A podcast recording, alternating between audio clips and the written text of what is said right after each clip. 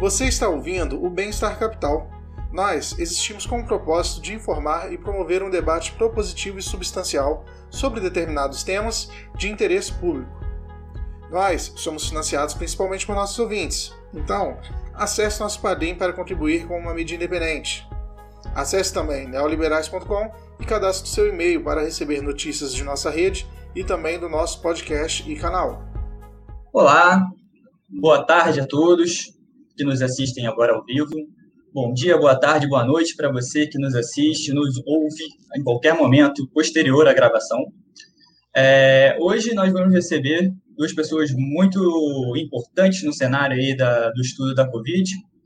É, nós vamos receber hoje a doutora Melanie Fontes Dutra, que é doutora em neurociência, e a Larissa, que é doutora em genética e biomon.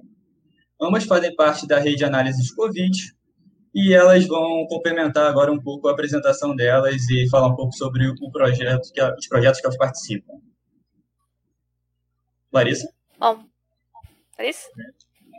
Oi, gente. Então, uh, boa tarde a todos, né? Uh, Bem-vindos à live. Obrigada por estarem nos assistindo. É um prazer estar aqui hoje ao lado de uma pessoa tão maravilhosa como a Melanie, que além de ser a coordenadora e a fundadora da Rede Análise Covid-19, que é uma rede aí que está crescendo muito e que está tendo um papel tão importante na pandemia, a Melanie também ganhou o prêmio de uma das principais influencers do ano passado em Covid-19. Então, ela é maravilhosa e eu estou aqui graças a ela, porque eu faço parte da rede Análise Covid-19, que é essa rede de divulgação científica que a gente está aí trabalhando muito, né? Às vezes quase que 24 horas por dia, debatendo assuntos sobre a pandemia, tentando entender toda essa loucura que está acontecendo. E é um prazer estar aqui, então. Eu sou a Larissa, sou biotecnologista, sou mestre em ciências médicas e agradeço ao Luiz que me chamou de doutora, mas ainda não sou. Estão faltam seis né? meses. Né? doutoranda, falta seis meses para minha defesa. Então, em maio, serei doutora, como a Melanie, em genética e biologia molecular. Passar a bola para a Melanie aí.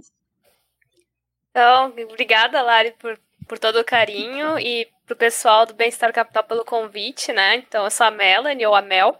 Eu sou biomédica, mestre e doutora em neurociências pela URGS. Eu atualmente faço pós-doutorado em bioquímica uh, em que eu tenho focado muito em alguns aspectos imunológicos, neurociência, bioquímica, e comecei a estudar muito assim a Covid-19 lá por fevereiro do ano passado, que foi também o momento em que eu idealizei e fundei a Rede Análise Covid. Inicialmente um espaço de discussão de pesquisadores e especialistas brasileiros que estavam vendo a pandemia chegar aqui no país e posteriormente tornou-se então uma rede de referência de boas informações baseadas em ciência para que qualquer pessoa de qualquer nível uh, de conhecimento, de qualquer especialidade, área, enfim, desde o público leigo ao público especialista, pode contar com o apoio e o amparo dos nossos textos, dos nossos conteúdos para se informar sobre Covid-19. Então, a gente tem um grupo muito grande, né? A gente tem mais 76 membros hoje cadastrados. Nós estamos permanentemente abertos para novos membros e, acima de tudo, além de fazer divulgação científica, nós fazemos coleta, análise de dados. Então, é uma equipe multidisciplinar que trabalha junto, a favor, em prol da saúde e do bem-estar da sociedade, sempre frisando né, que ah, sobre políticas baseadas em evidência e principalmente ciência acessível para todos. Perfeito. Então, fiquem aí que depois da vinheta já começa a entrevista.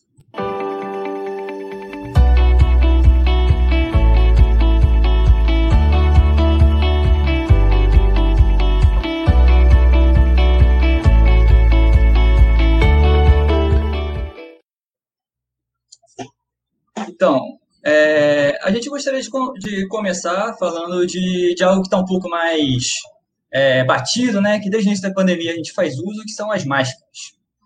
É, muito se diz que existem diferentes tipos de máscara com diferentes é, graus de efetividade.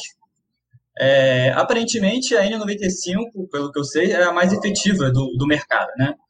Por que, que ela teria uma efetividade maior? Tem alguma tecnologia por detrás? E qual a diferença entre as máscaras? Principal diferença.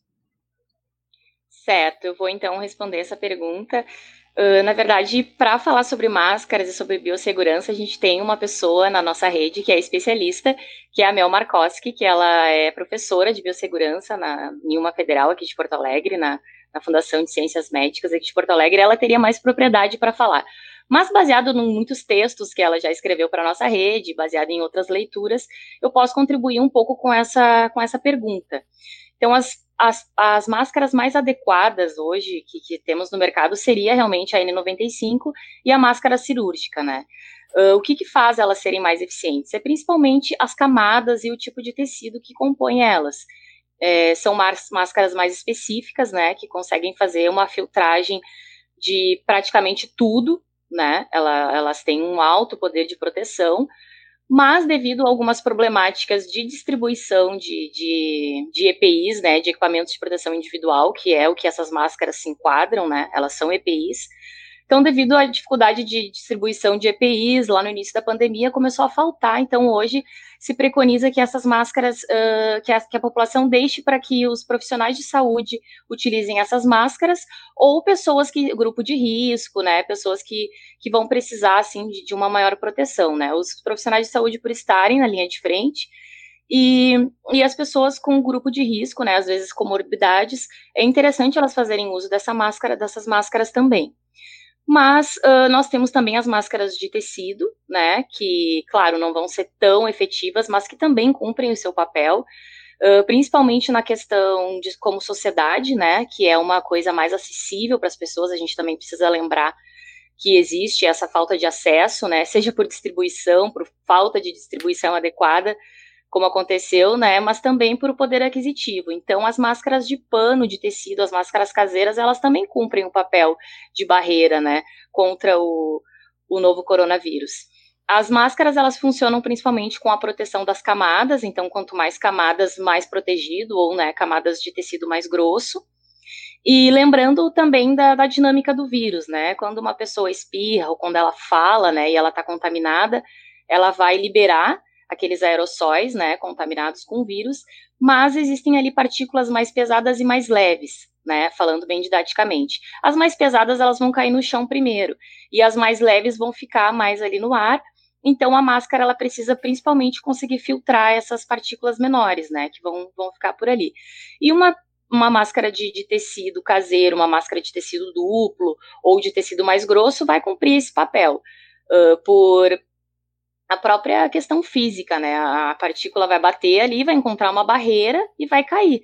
Não é nem que ela consiga penetrar, muitas vezes ela nem chega a penetrar no tecido ou na máscara, ela só por ter a barreira física ali, ela bate e já cai. Então, é, acho que é mais ou menos por aí que eu poderia contribuir com essa questão, né? Lembrando que as máscaras são a nossa ferramenta, né? Hoje, assim, a gente precisa usar, as pessoas têm que se conscientizar de usar, a gente vai ficar por um bom tempo ainda usando, né? Depois a gente vai falar mais assim sobre as vacinas e essa questão. Mas é aí então um instrumento de cidadania para a gente mostrar que a gente se preocupa com o outro, né, e que o outro se preocupa com a gente. Eu acho excelente, acho que a Lari abordou 100% assim do necessário sobre esse assunto com uma acessibilidade incrível que ela tem e acho que é importante a gente pensar sempre na sociedade, né? A pandemia é uma questão social, então requer que a sociedade tenha ferramentas para enfrentá-la.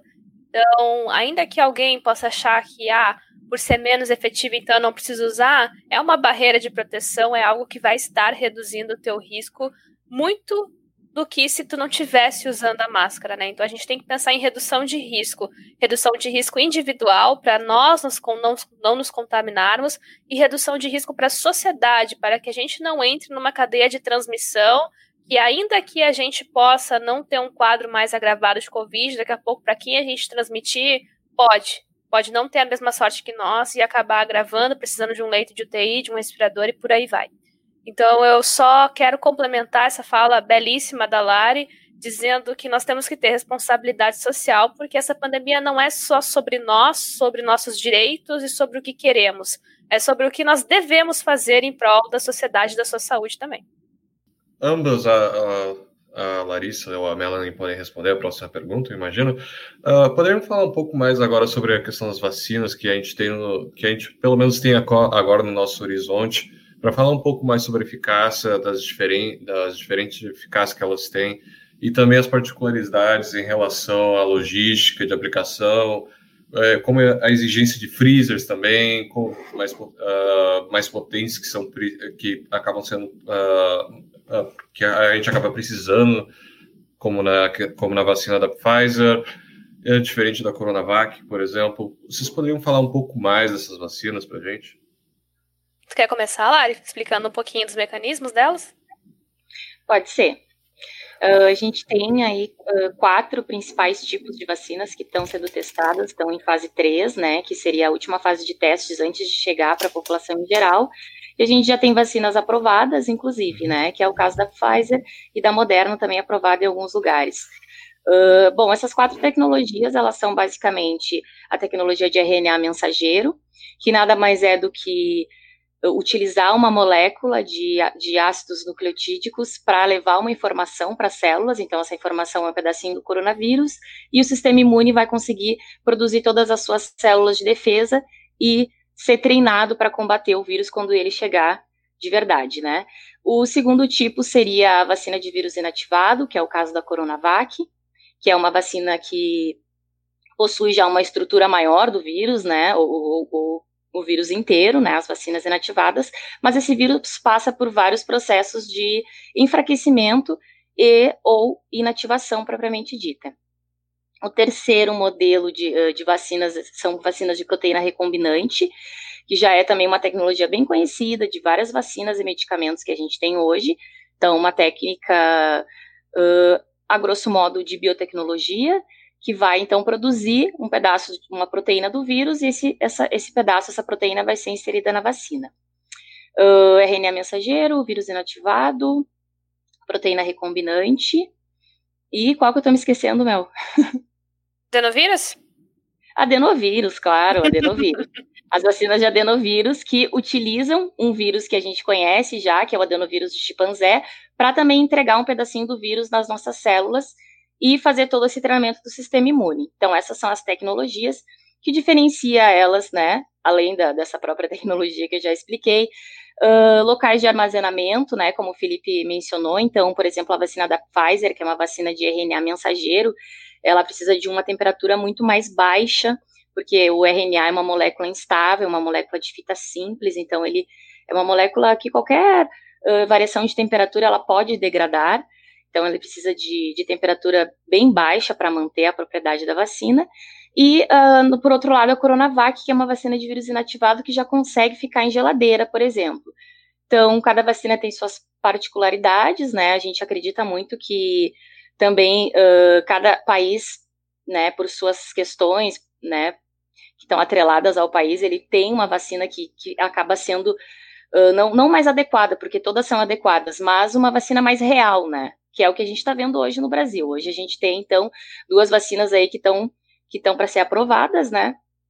Que é o caso da Coronavac, que já foi aí essa semana alvo de, de muitas notícias, né? Saiu então a coletiva de imprensa dizendo finalmente a eficácia global dessa vacina. E a outra é a da, da AstraZeneca, uh, em parceria com Oxford. Então, a Coronavac sendo produzida pelo Instituto Butantan e a AstraZeneca para a Fiocruz. Então, seriam essas duas vacinas, são vacinas de geladeira, né? São vacinas que conseguem aí ficar tranquilamente nessa temperatura, né? Não exige nada de muito extraordinário. São as vacinas que, né, estão possivelmente para chegar aí, a gente precisa torcer e aí, né, fazer um esforço para que elas cheguem, botar a boca no trombone, exigir dos políticos que elas cheguem logo, porque com certeza elas vão nos ajudar a começar a reverter esse cenário da pandemia. Perfeito. Exatamente, né? E é importante também ressaltar que a gente tem que trabalhar muito na questão de vacinas que são viáveis aqui para o país, né? A gente não tem uma cadeia de frio bem estruturada que comporte ultra, ultra freezer para, por exemplo, distribuir amplamente uma vacina da Pfizer, né? É uma vacina que a gente queria muito, né? Uma vacina que a gente poderia ter fechado um acordo com ela desde agosto de 2020, né? Uh, se a gente tivesse tido uma movimentação efetiva das nossas autoridades federais. Mas a questão é que, mesmo se a gente tivesse fechado muitos acordos, é uma vacina que teria uma disponibilidade muito limitada aqui dentro do país por conta dessa questão logística, né? Apesar de ela ter uma eficácia bem alta. A gente poderia ter estipulado uma estratégia para direcioná-la, por exemplo, para grupos mais prioritários de risco, enquanto que e, e, assim começando, né, a nossa vacinação desde o ano passado, se fosse possível, por exemplo. Então, a gente tem que trabalhar com vacinas que são realidade aqui para o país, vacinas que são factíveis de serem amplamente uh, produzidas e distribuídas para a gente chegar cada vez mais perto da cobertura vacinal. Então, é necessário a gente falar muito sobre a Coronavac, falar muito sobre a vacina da AstraZeneca, da Johnson Johnson, quando ela estiver disponível, e assim vai indo, porque são vacinas reais aqui para nós, né? Não adianta a gente querer muito aquelas que não vão contribuir tanto para a gente chegar na imunidade de rebanho. Nós temos que falar sobre vacinas reais e factíveis aqui para o país. Bom, acabando, pegando a sua, a sua, a sua fala, Melanie, é, é possível chegar nessa imunidade de rebanho? De que forma que seria? É, quando, quando a gente fala em imunidade de rebanho, a, a vacina ela vai ajudar para isso ou não? A vida vai voltar ao normal como era, da, da, como era antes do coronavírus? Como é que vai ser para a gente voltar para essa imunidade de rebanho, se ela é possível ou não? Posso começar, Lari? Te importa? Claro, claro. Uhum. Tá? Depois tu me complementa, então. Então, primeiro a gente tem que entender o que é imunidade de rebanho e imunidade de grupo, né? Imaginem vocês que nós temos uma sala. Eu sempre faço esse exercício que eu acho que ele é o mais acessível para entender a imunidade de grupo. Nós temos uma sala fechada. E nessa sala fechada nós temos várias pessoas, 100 pessoas, por exemplo. 100 pessoas que não necessariamente estão usando máscara, não necessariamente estão se cuidando, são 100 pessoas que estão ali em torno e uma delas se infecta. Lembrando que a sala é fechada, as pessoas não podem sair correndo para fora da sala para se proteger, elas estão dentro da sala. Então, uma pessoa se infecta e todas elas são suscetíveis a esse vírus. Então, o vírus encontra um caminho muito facilitado para se transmitir de uma pessoa para a próxima pessoa, para a próxima pessoa, dando continuidade a uma cadeia de transmissão. Em algum momento, eu vou ter um número suficiente de pessoas que já foram infectadas que vai acabar chegando de alguma forma numa imunidade de grupo. No entanto, muitas pessoas vão ter adoecido, muitas pessoas vão ter agravado, muitas pessoas vão ter ido a óbito. Essa é uma forma de chegar na imunidade de grupo. Ela é lenta e ela custa muito. Ela custa vidas, ela custa profissionais de saúde, ela custa ocupação de leitos de UTI, ela custa muitas coisas, muitas das quais estamos vendo hoje em Manaus, por exemplo. Então é um preço muito alto para se pagar uh, para chegar numa imunidade de grupo sem tu ter um imunizante para isso. E agora a gente entra com as vacinas. Imaginem essa mesma sala em que uma boa parte das pessoas está imunizada. Então, tem uma boa parte das pessoas que não é mais suscetível à doença. Já tem uma resposta no seu sistema imunológico que é capaz de enfrentar no momento em que o vírus é descoberto dentro do organismo. Quando eu tenho essa pessoa infectada, o vírus vai ter uma dificuldade imensa de encontrar os suscetíveis, pois eles estão espalhados nessa sala e ao redor deles eu tenho pessoas vacinadas. Como os vacinados são muito maior em número do que os suscetíveis, a chance né, dessa pessoa infectada encontrar uma pessoa imunizada é muito maior do que uma suscetível. Então a cadeia de transmissão começa a ser interrompida, ela começa a ser dificultada. À medida que eu tenho mais e mais e mais suscetíveis indo para imunizados por terem recebido a vacina, eu estou dificultando ainda mais a vida do vírus de encontrar aquele suscetível dentro dessa mesma sociedade. E assim, o número de novos casos vai diminuindo, a transmissão vai diminuindo, nós vamos construindo o nosso caminho para fora da pandemia, até chegar ao momento derradeiro em que nós controlamos o agente infeccioso e a OMS vai dizer que saímos da pandemia. Esse é o momento que nós queremos chegar, e chegando nesse momento com o imunizante, a gente não tem o ônus da doença, Caso alguém que recebeu o imunizante acabe desenvolvendo a doença, a chance dele desenvolver um quadro leve é altíssima, porque nós estamos vendo que as vacinas têm um potencial imenso de prevenir agravamentos, o que é excelente para nós, porque nós sabemos que muitos dos óbitos estão relacionados a quadros graves de Covid-19, então alguma parte desses casos graves pode acabar evoluindo para óbito. Então, se a gente evita que a pessoa grave, nós automaticamente vamos ver um número menor de óbitos. Então, a vacina nos proporciona muitos benefícios, né? E esses benefícios não são uh, somente no momento que nós queremos lidar com eles, eles são a longo prazo. A gente ainda não sabe exatamente por quantos anos essa imunidade vai durar, mas nós já estamos tendo indícios que ela vai ser duradoura. E isso vai permitir com que a gente consiga começar a pensar no momento que a gente chegar nessa imunidade de grupo através da vacina, em como construir o nosso novo normal, que pode ter muitas semelhanças ao antigo, mas ele, sem dúvida, vai ter alguma particularidade. Porque nós estamos agora conhecendo esse vírus e nós vamos conviver por um tempo com esse vírus. Esse vírus ele tem reservas biológicas em vários animais que são próximos de nós também. Então nós vamos conhecer ele, provavelmente ele vai ser endêmico, vai ter algum período do ano em que o número de casos vai aumentar, a gente vai controlar, enfim. A questão é, a gente vai trazer isso para um ponto muito mais administrável do que o que nós temos hoje, sem dúvida, né? Então nós não podemos, em hipótese alguma, cogitar imunidade de grupo que não seja pela vacina. Porque se nós estamos cogitando imunidade de grupo que não venha através da vacina, nós estamos automaticamente, então, dizendo que os óbitos que vão acabar acontecendo em decorrência disso são aceitáveis, e eles não são. Nenhum óbito é aceitável nesse caso. Então, a gente só pode falar de imunidade de grupo quando a gente está falando de vacinas porque é a forma mais segura e eficaz de nós atingirmos uma imunidade enquanto sociedade, sem ter o ônus da doença, sem ter essa questão desse número exacerbado de óbitos que nós estamos vendo em virtude dos agravamentos da Covid-19. Então, eu não sei responder como é que vai ser esse normal, não sei responder quando ele vai vir, mas eu sei te dizer com certeza que fazendo essa boa campanha de imunização, imunizando uma grande parte da sociedade, chegando nessa nesse valor que é a cobertura vacinal, que vai nos proporcionar imunidade de grupo, nós com certeza estaremos muito próximos de construir um normal familiar, aquele que nós conhecemos. Uh, perfeita a resposta da Melanie, né? não tem nem que, que complementar. O exemplo maravilhoso, super didático e o que ela explicou também. Eu só queria uh, chamar atenção para uma coisa que a gente também bate bastante na tecla, né, na, na parte de divulgação científica da rede, que é as, que as pessoas têm que também parar de, de fantasiar e romantizar que quando receber a vacina no braço tá tudo resolvido, porque não tá. A gente vai precisar por um bom tempo ainda continuar usando máscara, continuar se cuidando, até que muitas pessoas estejam protegidas, né? E num país como o nosso, infelizmente, talvez isso ainda demore. Então, uh, claro, agora vacinando os idosos, a população de mais riscos profissionais de saúde, isso já vai dar um fôlego.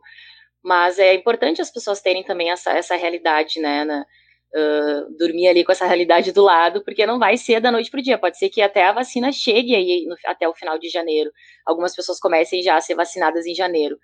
Mas vai demorar ainda para a gente poder ter, ver lá nas curvas, no, nos números de óbitos, começar a cair, começar a cair o contágio, e aí a gente começar a, a, pensar que, que, pode ser que voltemos a uma normalidade que também vai ser diferente, como a Melanie bem disse. Então, só para frisar essa parte também.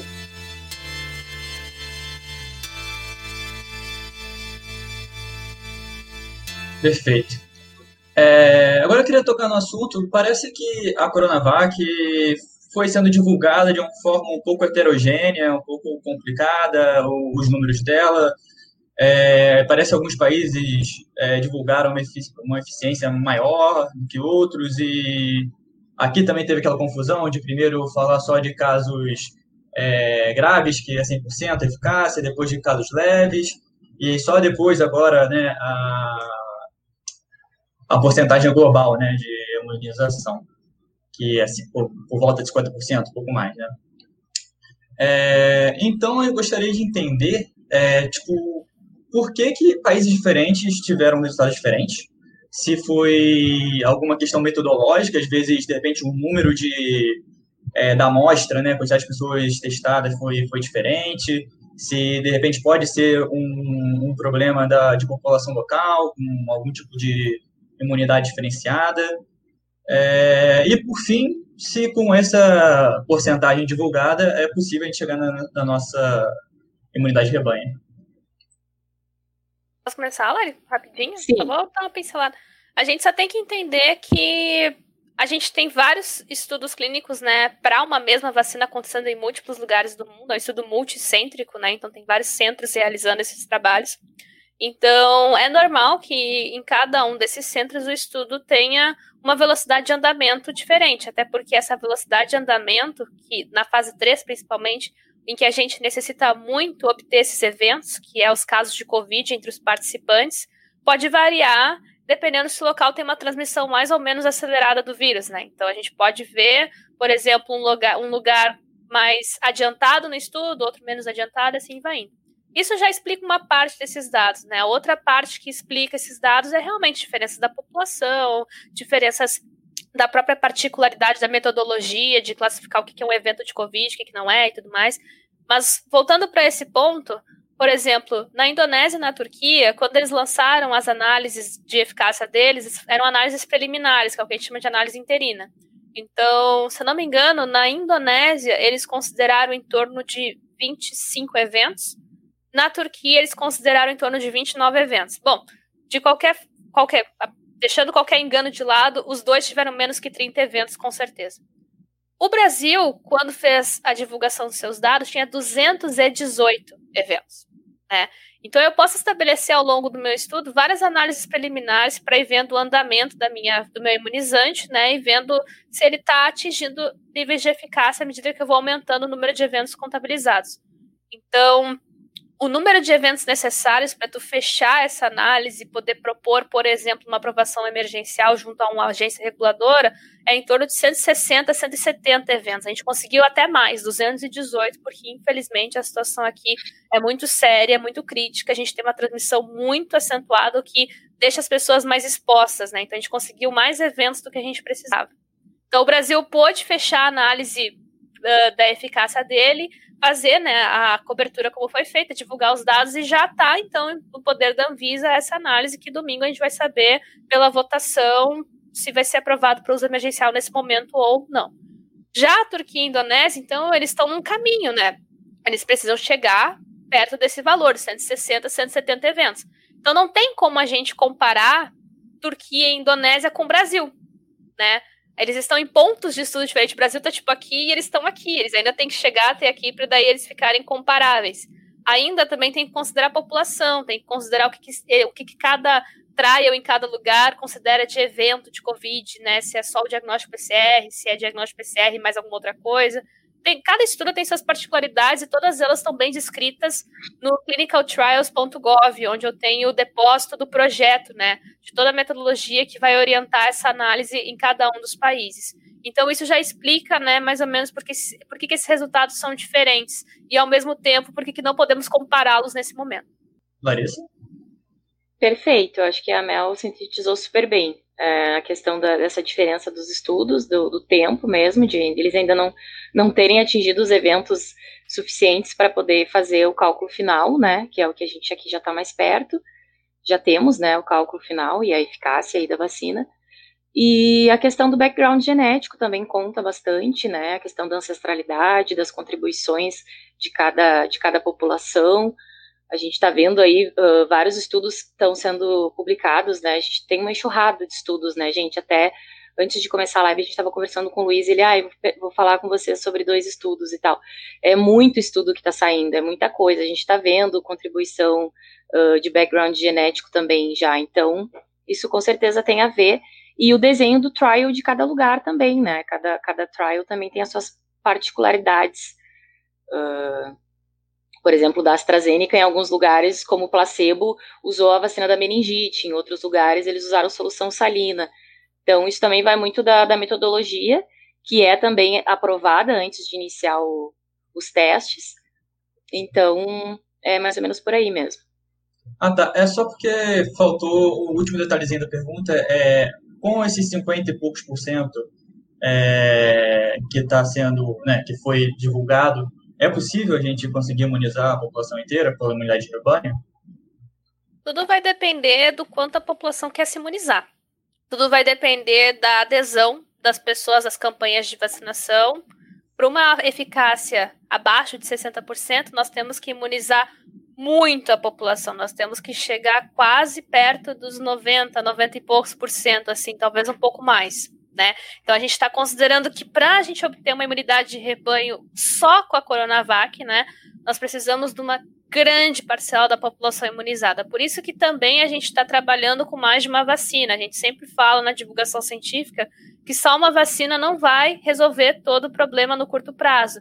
Porque vai ter limitações de dose, vai ter limitação de produção, da distribuição, então é muito necessário que a gente tenha no nosso Plano Nacional de Imunização contemplando mais de uma vacina, que a gente estabeleça mais de um acordo para diferentes vacinas, porque também pode nos ajudar a atingir mais rápido essa cobertura vacinal. Daqui a pouco, tendo uma outra vacina de 70 e poucos por cento, a Coronavac de 50,4%, uma terceira vacina que vai ter uma eficácia X ainda que não conhecemos. Ou até mesmo a gente pega uma, um, alguns lotes da Pfizer, que tem uma eficácia altíssima e disponibiliza para os grupos mais prioritários. Então, se eu começo a jogar com essas estratégias, tendo mais de uma vacina à disposição, com acordos fechados de compra e vindo aqui para o país, a gente consegue já definir formas de atingir essa cobertura vacinal mais rápido, né? Mas é importante que a população entenda que a nossa porta de saída da pandemia, além, né, é claro, das medidas de segurança, de enfrentamento, para a gente seguir saudável até o momento da imunização e depois também, né, é importante que tem que seguir essas medidas de enfrentamento até uma grande quantidade de pessoas está vacinada, é as vacinas. Elas são a nossa porta, o nosso caminho para sair da pandemia. Então, não, não adianta a gente comprar narrativas informativas, porque além do fato de serem desinformativas, elas são elas estão indo contra a saúde da sociedade. Vacinas salvam a gente há décadas, evitam há décadas mortes. Então, elas vão nos ajudar é muito na pandemia. Então, é importante que as pessoas entendam que uma vacina sem vacinação não faz sentido. Precisamos de campanhas de vacinação e que a população queira se vacinar, busque a vacina assim que estiver disponível, a, a que estiver disponível nesse momento, porque é uma estratégia de sociedade. Uh, então, seguindo agora, diante da demora do governo federal, já que a gente já está falando sobre o governo, uh, no que diz respeito a ter um plano de vacinação bem estruturado, que a gente também já mencionou e posto em prática, uh, ter uma quantidade suplementar de vacinas fora do SUS, tanto por, por parte dos estados, municípios, empresas e entidades, não seria uma alternativa para a gente considerar? Tu diz vacinas no setor privado? Sim. Então, uh, não só. Uh, eu acho que a, a, gente acabou respondendo essa pergunta, mas isso aí poderia ser uma, uma, uma pergunta suplementar também sobre a questão de vacinas para o setor privado. É, assim, eu acho que, no geral, só para fechar, eu acho que é tipo. qualquer tipo de estratégia que não respeite exclusivamente o, é, a ordem é. de prioridade. Por exemplo, também pode ser regional. É, São Paulo chegou na frente com a, com a vacina Coronavac. E aí também algumas cidades fecharam a curva. E aí também, é claro, para o setor privado, imagina empresas que querem imunizar, ou imagina um campeonato de futebol que quer imunizar os atletas, ou algo do tipo. A gente tem um problema aí. Eu tô me, eu tô me atravessando na frente da Lara. Lara, desculpa. Não, não, fica à vontade. a, gente tem, a gente tem um problema muito importante aí que se chama escassez. Hoje a gente não tem vacinas suficientes para disponibilizar publicamente no SUS. As doses que nós estamos contando, elas não são suficientes ainda. A gente tá, que, uh, a gente tem essa capacidade de produção de um milhão de doses por dia pelo Butantan, a gente tem a capacidade de produção da Fiocruz, mas fato é, existe uma escassez de doses né, no setor público. Para a gente atingir a cobertura vacinal, nós precisamos muito não defasar o setor público. Isso é imperativo. Nós precisamos que o setor público não seja defasado em hipótese alguma. Por quê? Porque o setor público vai seguir as recomendações do PNI, de acordo a, é, não é por acaso que nós temos grupos de risco e não é fruto da mente de uma pessoa que eles foram uh, elaborados sem critério, eles foram elaborados com muito critério, cálculos foram feitos, tabelas do Civet Grip foram uh, utilizadas. Então, esses grupos foram muito bem determinados de acordo com dados que nós temos da pandemia sobre mortalidade, sobre acometimento de determinados grupos uh, para casos mais graves não. Então, essa ordem necessita ser respeitada, é imperativo que ela seja respeitada, para salvar vidas. Nós temos que começar a imunizar quem tem mais risco de agravar, quem está mais exposto, para salvar vidas e evitar óbitos. E dessa forma, sabendo que nós temos que respeitar isso, sabendo que nós temos um sistema único de saúde que é capaz de distribuir amplamente, sabemos que, sabendo que nós temos toda uma cadeia de distribuição pronta para as vacinas que são reais aqui para nós, são factíveis para o Brasil, nós, contando com toda essa estrutura, vamos imunizar na ordem que precisa. Porque no momento em que a gente desviar vacinas do setor público, que vai respeitar toda a estratégia, para o setor privado, muito da ordem vai ser quem pagar mais, quem conseguir pagar. Exatamente. Não necessariamente a gente vai respeitar a estratégia de vacinação que é imperativa nesse momento, né? E é o que eu sempre falo: uma forma do setor privado ajudar é ajudando o próprio SUS sabe? Uh, entrando com recurso para equipar o próprio SUS, para ajudar o SUS a ter uma maior estrutura para esse momento, né? Seria uma forma excelente, linda, perfeita de ajuda do setor privado nesse momento, né? E já seria um legado para o próprio SUS, que é ótimo também. Então a gente não pode falar neste momento de aprovação emergencial, que é algo num contexto exclusivo para a pandemia, exclusivo para esses grupos que foram estudados nos ensaios clínicos, onde preferencialmente, a partir dessa aprovação, nós temos a orientação de distribuição pública, nós não podemos entrar nesse momento falando de distribuição no setor privado, porque nós estaremos tirando do setor público para Mas há necessariamente há necessariamente esse conflito, porque, por exemplo, é, a gente, em tese, não, não receberia a vacina da Pfizer, ou de repente alguma outra vacina que o governo não, não entraria em acordo assim, depender do, do nosso governo não é muito. É, é bem complicado, né? Então, para poder dar imunização, imunização para a população inteira do país. Diante disso, mesmo que fosse vacinas que é, o setor público não está interessado em comprar, ainda assim seria um problema?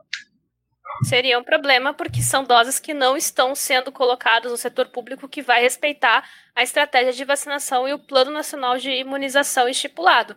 É aquela coisa, no momento em que a gente não tiver escassez de vacinas para o setor público, aí a gente pode pensar no setor privado. Quando tiver sobrando vacina, show, coloca no setor privado, distribui daí da forma que for melhor. Agora, no momento que falta vacina para o setor público, não tem como falar de outro setor. Perfeito. Eu concordo com tudo que a Melanie disse e assino embaixo. Eu acho que é, eu entendo, né, o, question, o questionamento de vocês, é até legal, né, que seria muito legal se a gente pudesse disponibilizar isso, se houvessem vacinas para isso, né, se todo mundo da, que precisasse tivesse já recebido a sua vacina, as pessoas quisessem comprar, né, talvez até seria, seria interessante, mas não num país como o nosso, onde a gente tem centenas de milhares de pessoas morrendo. A gente sabe que a pandemia é uma doença muito elitista, né? as pessoas que estão morrendo, em sua maioria, são pessoas que não têm recursos, são pessoas pobres, e eu acho que tu, tu chegar num país como o nosso e, e, e, fazer com que a vacina se torne, porque acaba então se tornando uma moeda, né? Então aí as pessoas que têm dinheiro vão sair na frente na imunização do que as pessoas que realmente precisam. Eu acho que, que não é por aí, né? A gente tem exatamente isso que a Melanie disse, toda uma questão hierárquica do Plano Nacional de Imunização, né? E os grupos de risco foram estipulados através de muita pesquisa, de muitos cálculos. Então, sinceramente, não me parece razoável assim que, que, que o fulano vá lá e compre a sua dose e tome, enquanto vários ciclanos, né, estão morrendo, que seriam pessoas que precisariam mais do que, do que o fulano, digamos assim, né? Falando em grupos de risco. Então, acho que, que para um país como o nosso, no momento, não, não é o ideal. Né? Primeiro, vamos, vamos, vamos esperar que, que o SUS distribua as vacinas. Nós sabemos que, que existem problemas, né? principalmente uh, de esferas do governo, que infelizmente não, não fazem o que deveriam. Né? A pandemia ela foi, desde o início, ridicularizada, né? Uh, diminuída pelos nossos políticos, pelos nossos governantes. Isso é muito triste, mas não é o momento da gente não fortalecer o, o SUS, né? Como a Melanie disse.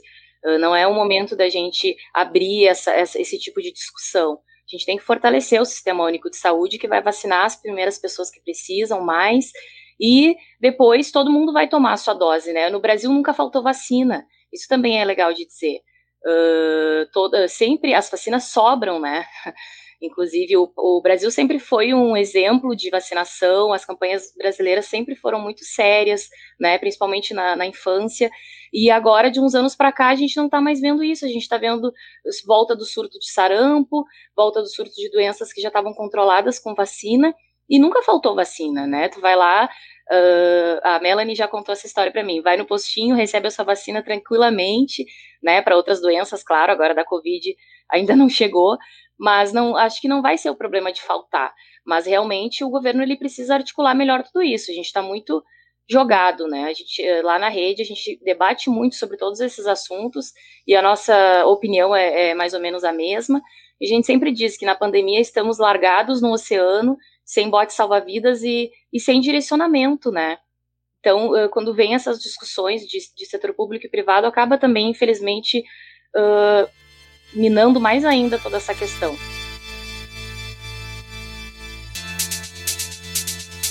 É, vocês estavam falando agora de mutação, né, do, do, do coronavírus. É, eu queria entender que vocês explicassem para gente qual que é a diferença da, da, da mutação do coronavírus que está tendo agora no, no estado do Amazonas, né? que dizem que o contágio lá está muito maior, né? E também é, sobre uma outra variante do coronavírus que é a MERS, né? Eu estava lendo que ela tem 36% chance a mais de é, contaminação e de, de nível de, de mortalidade do que a SARS, né?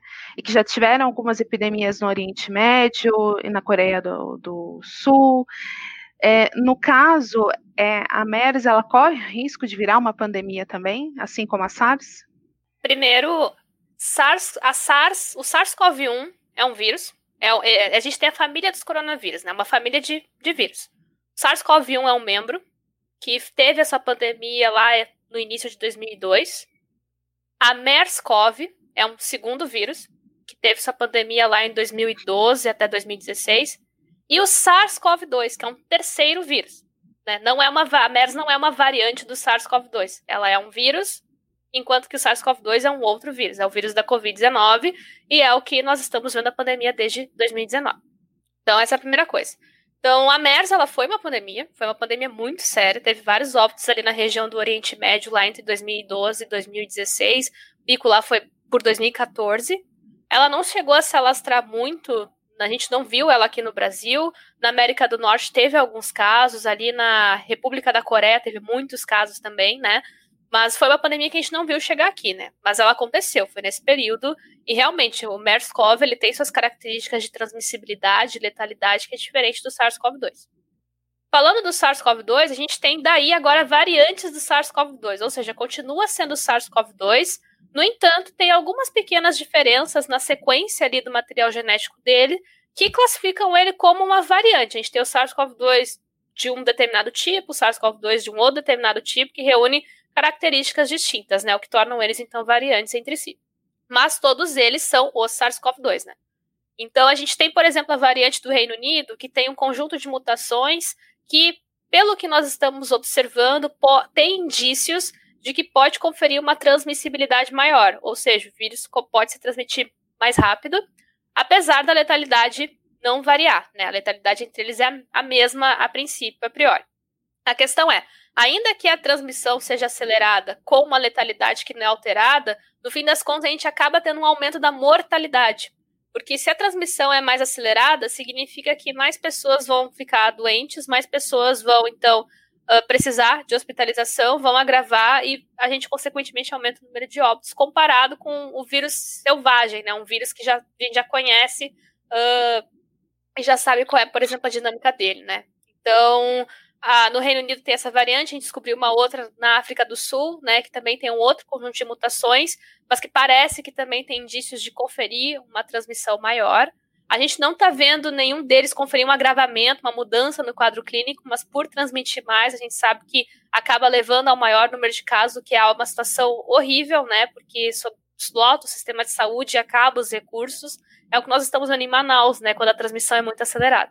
E por fim, a gente tem então essa variante, que é a variante de Manaus, né? Ela foi uh, primeiramente relatada a partir de quatro, quatro indivíduos, né, que saíram de Manaus e pousaram no Japão, em que foi descoberto ali que era uma variante que vinha de Manaus. Mas aqui a gente já tinha grupos no país que já estavam acompanhando, né, essas variantes desses locais, né? Então a gente tem o CAD, a gente tem grupos na UFRJ, em vários locais aqui do país que fazem essa vigilância, esse acompanhamento das variantes que circulam aqui no Brasil, né?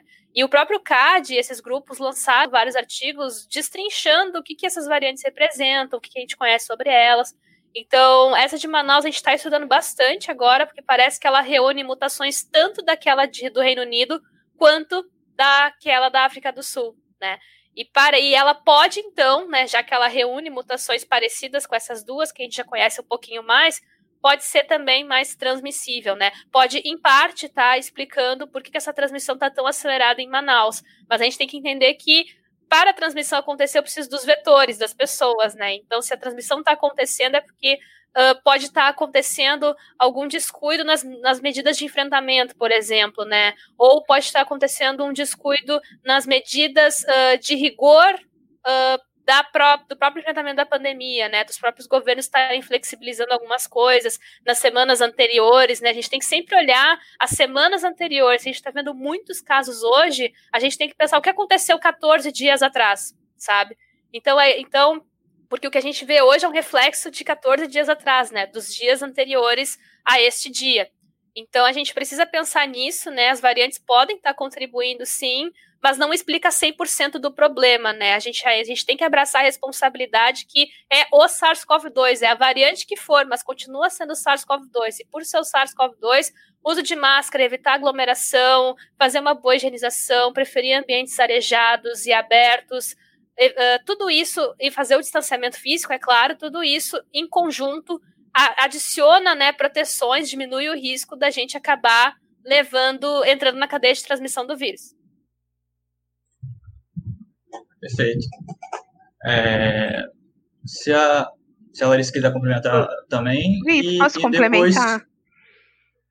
Pode. Pode. E só se elas quiserem, no final da pergunta, responderem a pergunta do Mauro aqui também, só para hum, tá. já deixar. Não, e, a, você explicou todas essas variações, né, da SARS-CoV e tudo mais, mas há alguma possibilidade de a gente ter uma pandemia que seja pela MERS? que é mais, é, mais letal do que a SARS-CoV? Até agora a gente não tem indícios, né, de que isso tá por acontecer, vai acontecer, mas é aquela coisa, né? A gente tem que fazer vigilância epidemiológica, a gente tem que fazer vigilância desses vírus, né? A gente tem que estar tá sempre vendo como é que tá a dinâmica deles, se eles estão começando a se, a, a, se transmitir mais, menos, né? Por isso que é importante investir em ciência, né? Colocar dinheiro em ciência para que a gente possa fazer com que esses grupos tenham né, fomento para dar continuidade a essas investigações e nos proteger, né? Poder antecipar uma, uma dinâmica acelerada de algum agente infeccioso para que a gente evite entrar numa pandemia e não só tenha recursos para pagar o incêndio quando o incêndio está instalado, né? Com certeza. Uh, vou complementar um pouquinho o que a Melanie brilhantemente explicou, né, e, e falou para nós.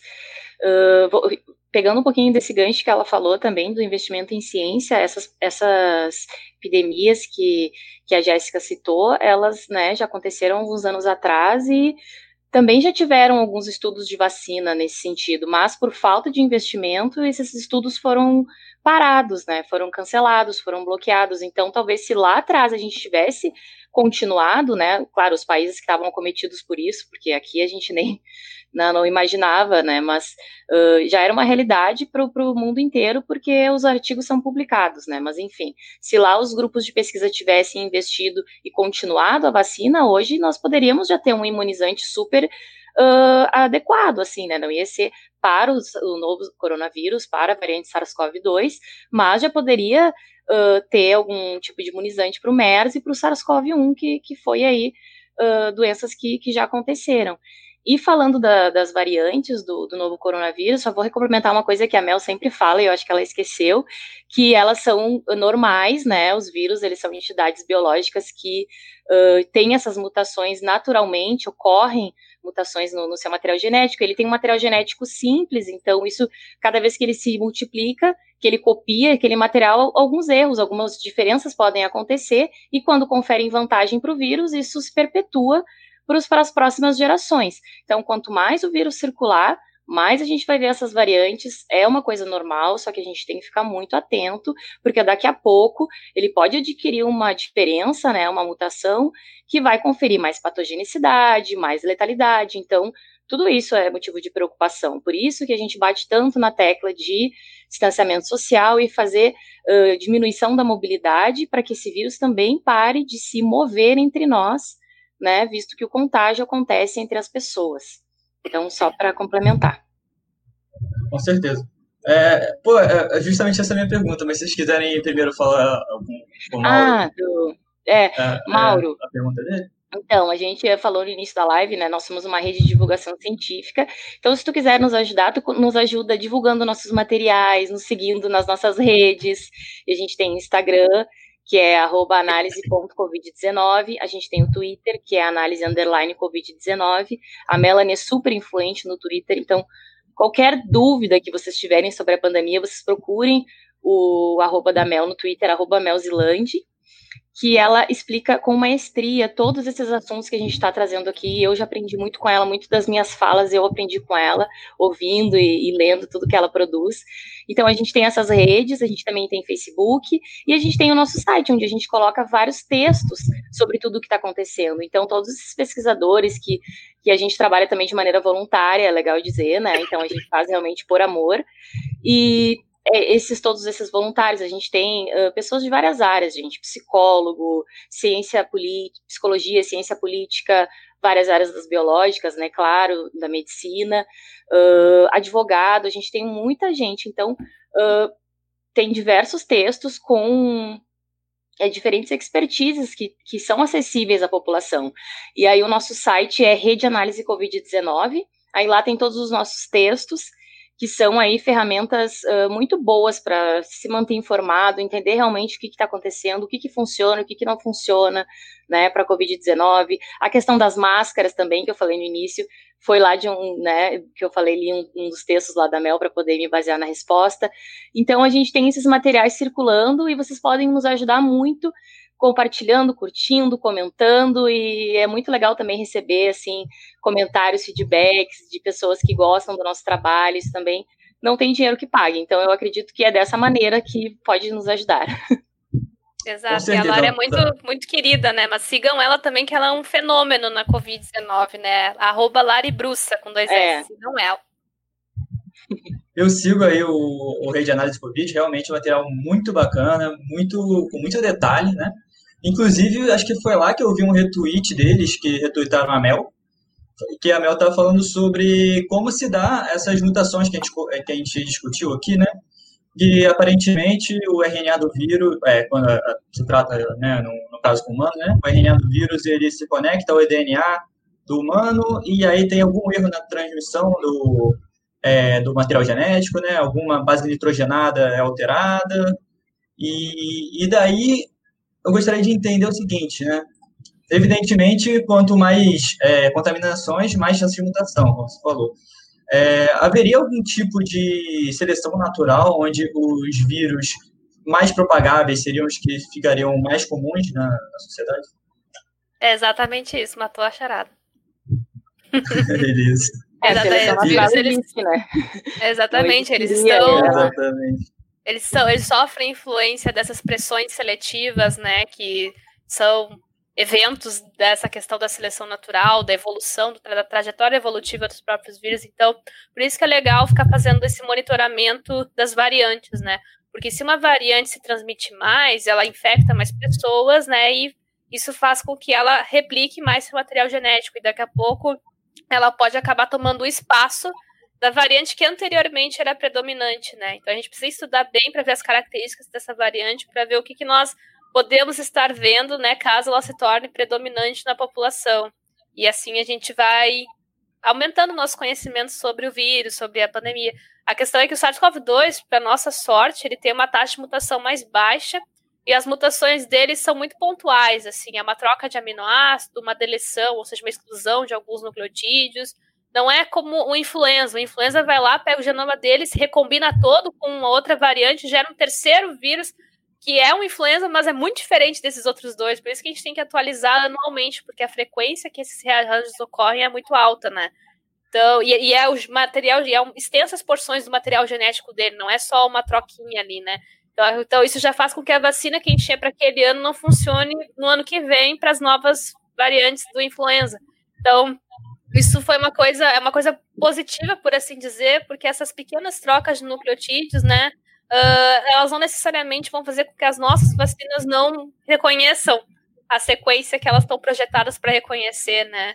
A chance daquela pequena variação de nucleotídeo ser naquele exato lugar que o anticorpo precisa daquela conexão, daquela ligação perfeita ali para reconhecer é muito pequena, né? Pode acontecer? Pode, se a gente continuar deixando o vírus transmitir desenfreadamente, a gente está aumentando a chance de daqui a pouco ver isso. Por isso que eu sempre falo, sou a pessoa mais chata do mundo com isso. Adotem as medidas de enfrentamento, porque se vocês têm medo de mutação, vocês deveriam ter medo em não adotar as medidas de enfrentamento, então, porque elas ajudam e muito a barrar com que novas variantes acabam ocorrendo mais rapidamente, né?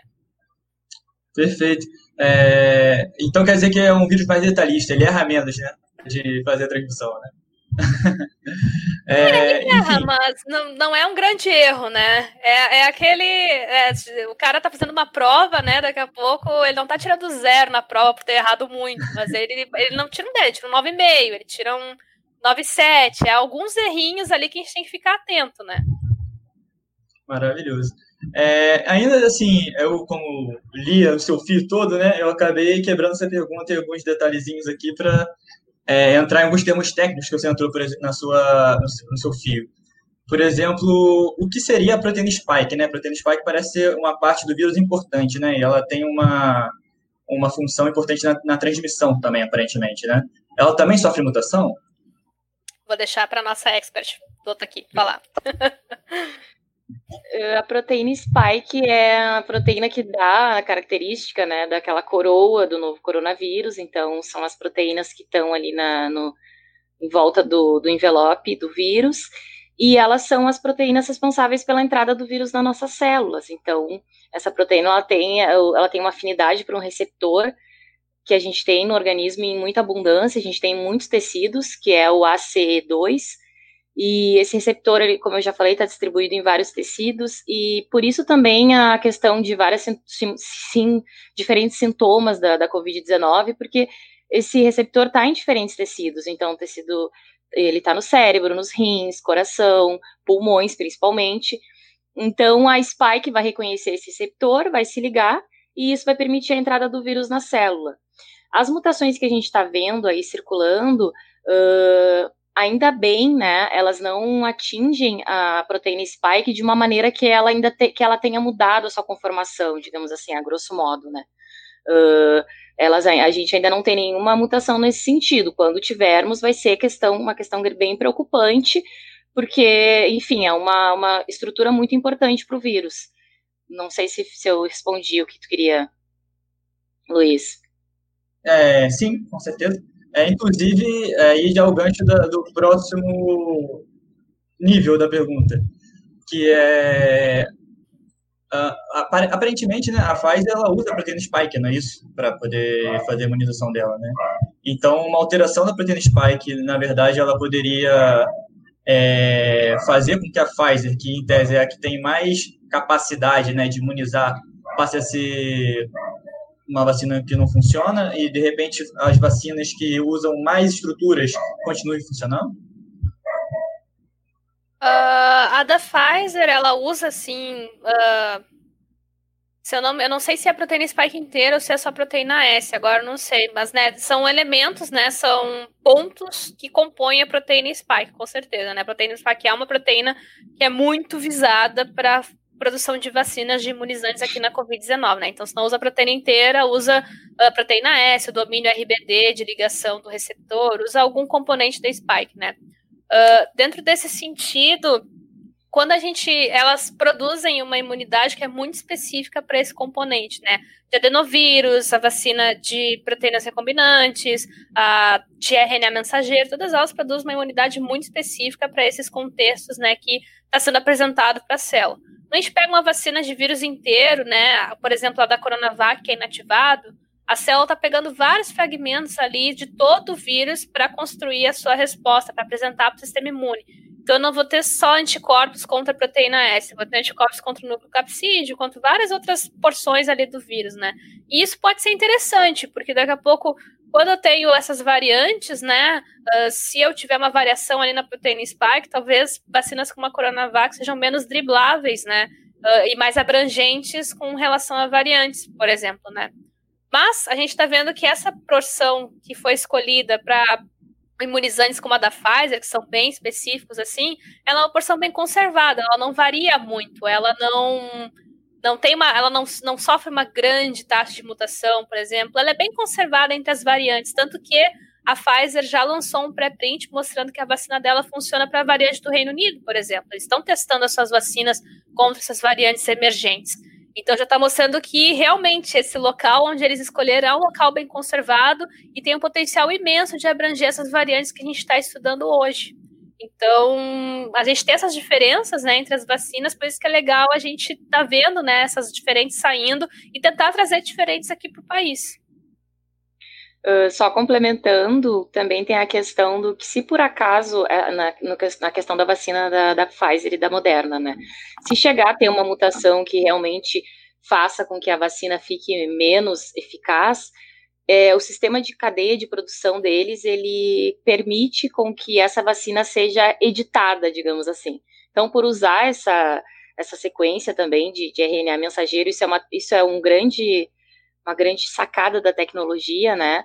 Que porque essa tecnologia é tão bacana, então seria fácil para os laboratórios, né, darem um passo atrás, editar essa, essa questão da, da sequência e aí produzir uma nova vacina, testar novamente, claro, mas não seria um grande problema para essas vacinas que usam essa tecnologia. Tem então essa, essa possibilidade.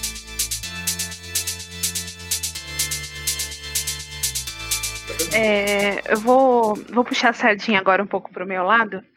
É, como é que vocês avaliam, durante toda essa pandemia, a, a, qualidade da produção jornalística que foi feita em torno do, do, do coronavírus e da pandemia?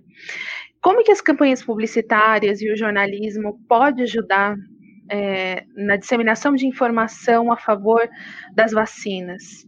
E se vocês acham que tem escassez, que tem falta de jornalismo que seja, de jornalistas que sejam jornalistas na área científica, para falar especificamente de coronavírus e de outras outros vírus afim e de saúde também, que é uma área às vezes que é bem deixada de lado dentro da comunicação. Eu acho, vou, vou começar, tá, Mel? Eu acho que o jornalismo tem um papel fundamental, né, na questão da pandemia e de levar as informações corretas para a população. O que eu tenho, o que eu acompanhei, né, eu vi que no início, assim, a gente tinha uma questão de um jornalismo um pouco mais predatório e ainda temos, uh, no sentido do, do clickbait, de só buscar uh, cliques, visualizações e tal e trazendo aquelas manchetes que às vezes mais atrapalham do que ajudam, né? Como, por exemplo, nas questão, na questão dos testes da vacina, né? Uh, está sendo testado um universo de, sei lá, 100 mil pessoas e aí uma pessoa morre, né, no estudo, que a morte ela é uma coisa natural que acontece com as pessoas, e aí logo a imprensa já correu na frente para dizer que foi por causa da vacina. E aí depois se viu que não é bem assim. Então esse tipo de coisa, infelizmente, é um desserviço, né? A gente fica muito triste quando essas coisas acontecem, porque Uh, o jornalismo tem que estar tá do lado da ciência, né? Só que, infelizmente, às vezes passa esse tipo de coisa de, ah, é claro que uma manchete que diz voluntário da vacina morreu, todo mundo vai querer clicar para ver, né? Então é óbvio que vai chamar mais atenção, mas não é a verdade. E isso é bem, bem complicado, é uma coisa que, que a gente vê no dia a dia até agora, mas eu senti que deu uma diminuída, assim, né?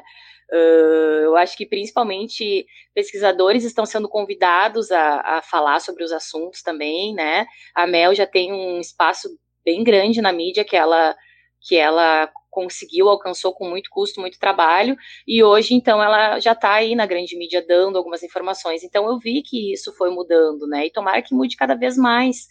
Uh, com certeza deveríamos ter mais pessoas da ciência na, no jornalismo, mas também vou fazer uma meia-culpa aqui, né, para que as pessoas que estão nos assistindo também não fiquem com essa ideia de que, ah, o cientista é a pessoa maravilhosa, porque também a gente peca, né, nós como cientistas às vezes pecamos por não trazer para a população o, o conhecimento de uma maneira mais fácil, né, são poucos os profissionais que fazem divulgação científica, como eu e a Mel, e como muitos outros que já tem no Brasil, né? Temos um time aí bem forte, mas ainda são poucos, né? Poucos pesquisadores se preocupam com isso. Porque, primeiro, é uma coisa, né, sem remuneração, a gente faz tudo no amor, uh, a gente tem muita questão científica que toma muito tempo. Eu, por exemplo, estou no meu último semestre do doutorado, então eu estou com experimento até aqui.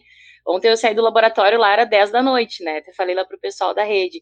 A gente faz assim no, na raça mesmo a divulgação científica. Então, daqui a pouco também é uma questão governamental de abrir cargos, de abrir empregos para que pesquisadores também consigam se colocar nessa área do jornalismo, que é uma coisa tão legal, né? Que, que eu e a Mel a gente tem uma certa afinidade, a gente gosta, né? Não são todos que gostam, mas tem mais oportunidade, né? Para a gente até mesmo oportunidades remuneradas, né? Para os pesquisadores que trabalham com isso. Eu acho que isso iria ajudar muito. Na questão das vacinas, o jornalismo ele é fundamental, né? A gente precisa sim, Jéssica, como tu bem colocou, campanhas, né? Propagandas. Eu me lembro que na época do Natal eu fiquei bem revoltada, assim, porque eu via umas propagandas de final de ano que estavam completamente fora da realidade, né? Pessoas aglomeradas e festejando, como se nada fosse. Eu fiquei pensando, gente, eles estão perdendo uma oportunidade de falar para as pessoas que esse ano não é para se aglomerar, que esse ano é para ficar de máscara, que esse ano é diferente. Então, tem muita coisa que tem que mudar, mas eu vejo que, que tem muito, muitos jornalistas muito sérios que fazem um trabalho excepcional, né? Uh, que a gente, ou que nos convidam para participar, ou até pessoas já da pesquisa da ciência que estão já conseguindo trabalhar diretamente com isso. Temos pessoas muito boas, temos um time muito bom, mas ainda podemos e devemos melhorar cada vez mais. Agora, a questão da vacinação no Brasil, as campanhas de vacinação vão ser essenciais, então é muito importante que a, o jornalismo esteja junto com a gente, tanto nessa questão de distribuição de vacina do SUS, tanto na questão de pressionar o governo, vamos lá, vamos trazer logo a vacina, como é que vai ser, quem... tudo isso, sabe? É importante a gente estar junto nessa. Sem dúvida. É, Para finalizar, Jéssica tem mais uma pergunta. Jéssica ou Felipe? Ah, tenho, eu tenho a pergunta da, do, do, da Mayra, que estava no painel, acabei per, perdendo aqui a pergunta dela, mas enfim, eu ainda tenho a pergunta aqui. Uh, boa tarde. Quanto tempo dura a imunização vacina, de uma vacina? Dá para tomar duas diferentes em menos de um ano? Quer responder, Lara, ou eu começo? Pode falar, Mel. Uh, a gente ainda não sabe quanto tempo dura a imunidade da vacina. Esse estudo vai ser conduzido agora, após a aprovação, né?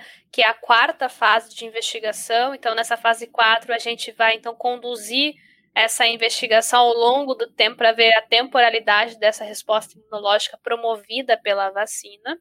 A gente sabe que a imunidade natural dura pelo menos oito meses, né? Até oito meses a gente conseguiu ver.